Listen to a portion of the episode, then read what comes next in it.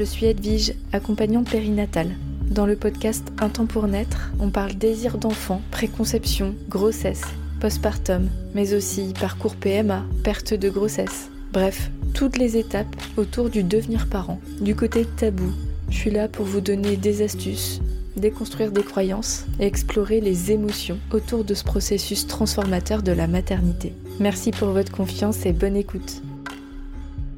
Bonjour tout le monde, je suis heureuse de vous retrouver dans ce nouvel épisode. Aujourd'hui, je m'adresse aux personnes qui sont concernées par l'infertilité et particulièrement l'infertilité dite inexpliquée. Et j'aimerais vraiment éclaircir cette notion parce que quand on n'est pas du milieu médical, quand on est justement concerné par ce désir d'enfant et qu'on se voit attribuer des étiquettes, on aime bien comprendre parce que le risque c'est justement de s'enfermer dans une case et, ce mot infertilité inexpliquée, il y a deux négations. T'es infertile et en plus il n'y a aucune explication. Donc euh, en plus on, va vous dire c'est une bonne nouvelle, c'est qu'il n'y a pas de problème. Oui mais en fait si parce que ça ne fonctionne pas. Donc il y a bien un problème mais on n'arrive pas à mettre le doigt dessus. Donc si c'est moi qui dysfonctionne, c'est quoi Qu'est-ce qui se passe? Même les médecins sont pas capables de me dire ce qui se passe. Donc euh, ça peut être extrêmement extrêmement difficile à vivre, euh, cette case d'infertilité inexpliquée. Et donc j'aimerais décortiquer avec vous cette identification infertilité inexpliquée. Déjà, ce qui est vraiment très important à mettre en lumière, c'est que l'infertilité, ce n'est pas la stérilité. On a une capacité à se reproduire, c'est-à-dire qu'on a des gamètes, mais ça ne fonctionne pas. In fine, on ne tombe pas enceinte ou les grossesses ne tiennent pas, donc infertilité. En France, il a été décrété que un couple qui essaye de concevoir depuis au moins un an et pour qui il n'y a pas de grossesse sera infertile. Et si l'un des deux partenaires a passé 35 ans, on est plutôt de l'ordre de 6 mois. Donc pourquoi on catégorise un an et 6 mois? C'est pour pouvoir donner un repère, pour pouvoir commencer des examens médicaux. C'est une sorte de repère médical. Mais ce n'est pas une identité.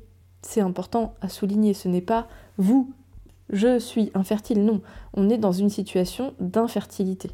Pourquoi je vous dis ça? Parce qu'on se met soi-même déjà, et bien sûr le contexte très médicalisé va nous mettre une étiquette comme si on était ça, on était infertile. Je suis non, je suis je suis une personne et je fais face à une situation d'infertilité. déjà c'est hyper important de pouvoir dissocier les deux. Et quand on est concerné par le terme inexpliqué, qu'est-ce que ça veut dire? Qui est-ce qui va chercher? Pourquoi ça fonctionne pas? C'est la médecine, ce sont les gynécologues, les centres PMA. On va faire des examens médicaux. Et donc, si ces examens ne révèlent aucune anomalie décelable, c'est simplement que en l'état actuel des avancées médicales, on n'a pas de réponse médicale à ce jour, en 2021, 22, 23, en fonction de quand vous avez fait vos, vos examens. La médecine n'a pas de réponse à apporter au fait que ça ne fonctionne pas. C'est tout ce que ça veut dire. Ça ne veut pas dire qu'il n'y a aucune explication. Il y en a forcément une quelque part. Seulement mettre le doigt dessus peut être un peu plus complexe que j'ai fait cet examen qui a décelé un résultat qui génère une infertilité chez moi. Et quand c'est ça, ça a l'air beaucoup plus simple. Je prends un exemple. J'ai fait un examen pour voir si les trompes de l'utérus étaient bouchées. Elles l'étaient. Donc, est-ce que c'est possible ou pas de les déboucher, etc. Il y a une chose concrète qui peut être mise en place. Et trompes bouchées, soit on s'arrête là, soit on essaye de comprendre pourquoi elles sont bouchées. Ça peut être par exemple des antécédents de maladies sexuellement transmissibles, comme le chlamydia qui peut boucher les trompes. Et parfois on ne sait pas pourquoi les trompes étaient bouchées, mais c'est une explication mécanique, factuelle. Et donc c'est beaucoup plus facile pour la médecine d'avoir ce genre d'explication. Et là où je voudrais vous emmener, c'est au fait que l'infertilité ou la fertilité au sens large est liée à différents facteurs, qu'ils soient physiques, physiologiques, oui, mais pas que.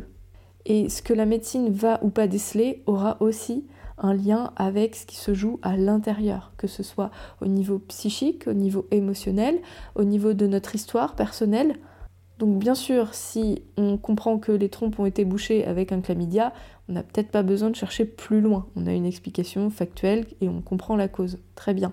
La plupart du temps, c'est pas aussi évident que ça. Et quand bien même on arrive à déceler que par exemple euh, monsieur, euh, si vous êtes un couple hétéro, euh, n'a pas assez de spermatozoïdes vaillants dans son sperme et donc ça génère une infertilité. Mais rarement on va aller questionner pourquoi. Pourquoi les spermatozoïdes ne sont pas assez vaillants. Est-ce qu'il y a un problème d'hygiène de vie, d'environnement, de stress? Est-ce que c'est un stress qui est lié au, au contexte de vie? Est-ce que c'est un stress intérieur? Et pourquoi il y a du stress si c'est le cas? Bref, refaire le tableau global du contexte de vie de ces personnes-là.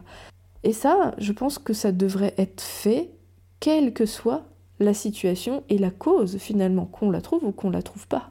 Parce que même si on la trouve, on peut accompagner médicalement pour traiter cette cause, mais si cette cause, elle a un lien avec la psyché ou l'émotionnel, ben en fait, on n'a pas réglé le problème de fond, et en plus, de venir aider en favorisant un équilibre dans la vie et dans certaines pratiques qui vont permettre de favoriser la fertilité, ça aidera d'autant plus cette femme, ce couple, à procréer et aller vers du mieux.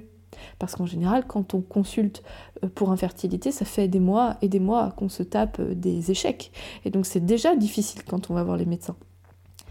Donc moi, ce que je vous propose, c'est d'aborder une approche plus globale, plus holistique. Holistique dans le sens où on va prendre en compte l'être dans toute sa globalité et pas seulement ses hormones, la mécanique de ses gamètes et euh, de, de, ses organes reproductifs, mais qui est cette personne, comment elle se sent, quel est son contexte de vie, comment ce couple va, etc., etc. Il y a des tas de questions à poser et à se poser pour tenter de mettre le doigt sur éventuellement ce qui ne fonctionne pas. Mais ce qui est le plus difficile, contrairement à une explication binaire de la, de la médecine, qui va dire c'est à cause de ça ou il n'y a pas de réponse, non, c'est pas exactement comme ça que le corps humain fonctionne. Mais ce qui est difficile, c'est justement de ne pas avoir la certitude que ce sera ça.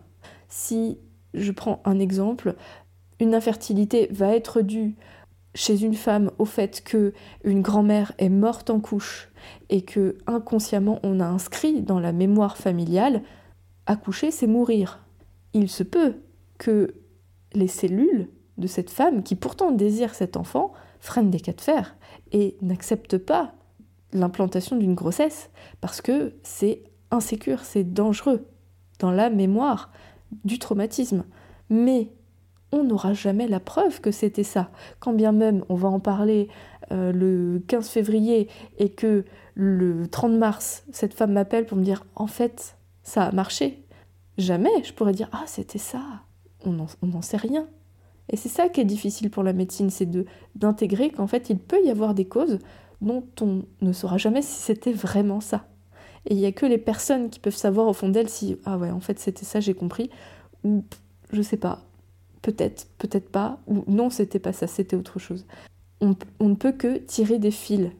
Mais ces fils, ils peuvent être d'une puissance extraordinaire, non seulement dans la concrétisation du projet bébé, bien sûr, dans la réussite de la grossesse, mais aussi pour soi, pour mieux vivre les choses et pour être en conscience avec quelle est mon approche à moi, quelle est ma construction autour du devenir parent. C'est toujours un cadeau qu'on se fait, donc c'est jamais fichu en l'air de faire des choses comme ça. C'est jamais du temps perdu, quoi. De même que s'intéresser à la relation de couple, de se poser la question de ok, comment va ma relation de couple, comment va mon couple, pourquoi j'ai choisi ce partenaire, comment je me sens avec ce partenaire ou cette partenaire, qu'est-ce qu'il me manque, et s'il manque des choses, qu'est-ce que je peux apporter dans mon couple, est-ce que j'ai envie de nourrir mon couple, de quelle façon, mettre les lumières en fait sur votre contexte. Et en mettant ces lumières-là, il peut se passer un phénomène où il y avait un nœud, un nœud inconscient, qui se défait parce qu'on a mis le doigt dessus. Et parfois, on a besoin d'un coup de pouce un peu plus poussé, comme une thérapie comportementale. Bien souvent, le fait de verbaliser peut suffire à libérer ce nœud qui nous appartient ou qui peut-être appartient à quelqu'un de notre famille qui nous a été transmis de façon totalement inconsciente. Mais encore une fois, on ne sait pas, en tant que professionnel, si c'était ça, ce qui est vrai ou pas pour cette personne-là, on ne peut que tirer des fils ensemble. Tout ça pour vous dire que l'infertilité, peut-être qu'on n'aura pas d'explication, mais elle en a une quelque part. Il faut juste être très humble. En tant qu'humain, on n'a pas la réponse à tout, mais on peut quand même chercher ensemble que ce soit de façon totalement consciente, et là la médecine elle fonctionne vraiment sur cette fréquence-là, la conscience ordinaire, donc on essaye de comprendre cognitivement euh, ce qui couaque, et donc bien sûr on peut regarder la mécanique, les hormones, et c'est très bien, bien sûr que c'est hyper intéressant de le faire. Il y a aussi une partie qui appartient à la psyché, qui est consciente aussi, une partie qui appartient aux émotions, qui sont des mouvements du corps euh, face à ce qu'on peut estimer comme être dangereux. Et parfois c'est très subtil, très inconscient, et ça se place dans cette relation de couple-là, ou dans cette personne-là à ce moment-là de la vie. Et si parfois explorer, par la médecine peut être suffisant, bien souvent ça me semble absolument incomplet, notamment quand il y a une infertilité dite inexpliquée, bah, ça peut être bien d'aller explorer d'autres formes d'explication potentielles. Et je dis bien potentielles parce que si quelqu'un vous dit ah oui toi c'est parce que euh, la personne elle a, tout faux, elle n'a pas compris en fait que c'est plus subtil que ça et qu'elle ne sait pas pour vous. Donc il faut faire attention avec ça aussi. Quand on, croise des personnes qui n'arrivent pas à avoir d'enfants, euh, leur suggérer que c'est dans la tête, ça ne marche pas comme ça. C'est pas dans la tête, c'est beaucoup plus subtil que ça et ça appartient à l'intime. Donc c'est pas euh, à Pierre-Paul Jacques dans la rue de dire ce genre de choses. c'est des choses qui se travaillent en accompagnement sur un, principe de volontariat parce que ça me semble bon pour moi et j'ai besoin de me questionner dessus. C'est à vous de décider si c'est si c'est opportun ou pas de le faire. Donc pour résumer, pouvoir explorer une éventuelle autre cause qui nous empêche d'accéder à ce but, mais aussi accompagner le chemin, se faire accompagner parce que le chemin peut être périlleux à la fois émotionnellement, physiquement, psychologiquement, relationnellement. Ça suffit aussi pour se dire que j'ai besoin d'un accompagnement autre que la médecine. Et que l'infertilité soit expliquée ou inexpliquée, c'est valable dans les deux cas. Seulement, voilà, cette case d'infertilité inexpliquée, elle me semble pas très bien comprise et peut-être pas très bien mise à sa place. C'est inexpliqué médicalement à ce jour, pour être exact dans les propos. Tout en sachant, petit aparté, que les examens qui sont proposés par les soignants ne sont pas toujours les mêmes, hein, d'un gynéco à l'autre. Donc peut-être qu'il y a une information qui a pu échapper quelque part, un examen qui n'a pas été fait. Et il y a aussi des examens qui peuvent être faits mais qui ne sont pas pris en charge par la sécurité sociale, qui sont soit assez nouveaux et donc les gynécologues ne sont pas encore euh, à l'aise avec ces outils-là ou n'y croient pas forcément parce que c'est pas ce qu'ils ont appris dans leur cursus, etc. Et puis il y a des pays qui les pratiquent, euh, qui, moi je parle de la France parce que je suis en France, mais il y a des, des pays qui pratiquent des examens différents pour aller dépister des choses différentes, que ce soit au niveau du système immunitaire, au niveau des chromosomes, etc. Donc euh, quand on dit infertilité inexpliquée en France en 2023, c'est infertilité, donc résultat infructueux après tant de temps d'essai bébé, inexpliqué par la médecine française à ce jour, avec tel, tel, tel examen. Donc il faudrait aller un peu plus loin, quoi. Ça ne veut pas dire qu'il y a zéro explication. Euh, médicalement, est-ce que euh, j'ai envie d'aller plus loin? Est-ce qu'on est allé au, bout ou pas? Et puis, en dehors du médical, est-ce qu'il peut y avoir une autre forme potentielle d'explication? Voilà les amis, j'espère que cet épisode vous a éclairé, vous a permis aussi de vous décoller cette étiquette d'infertile et en plus personne ne peut rien pour moi, il n'y a pas d'explication, je suis maudit. Non, c'est pas comme ça que ça fonctionne. Et je ne dis pas encore une fois que j'aurai la réponse pour vous et que l'accompagnement va permettre de ah alléluia, euh, ça y est, enfin je sais. Non, c'est pas comme ça que ça marche. Mais les blocages qui sont à l'intérieur et qui vont générer un résultat extérieur qui est je n'arrive pas à tomber enceinte, peuvent être assez subtils et peut-être plus subtils que ce qui est proposé de première instance.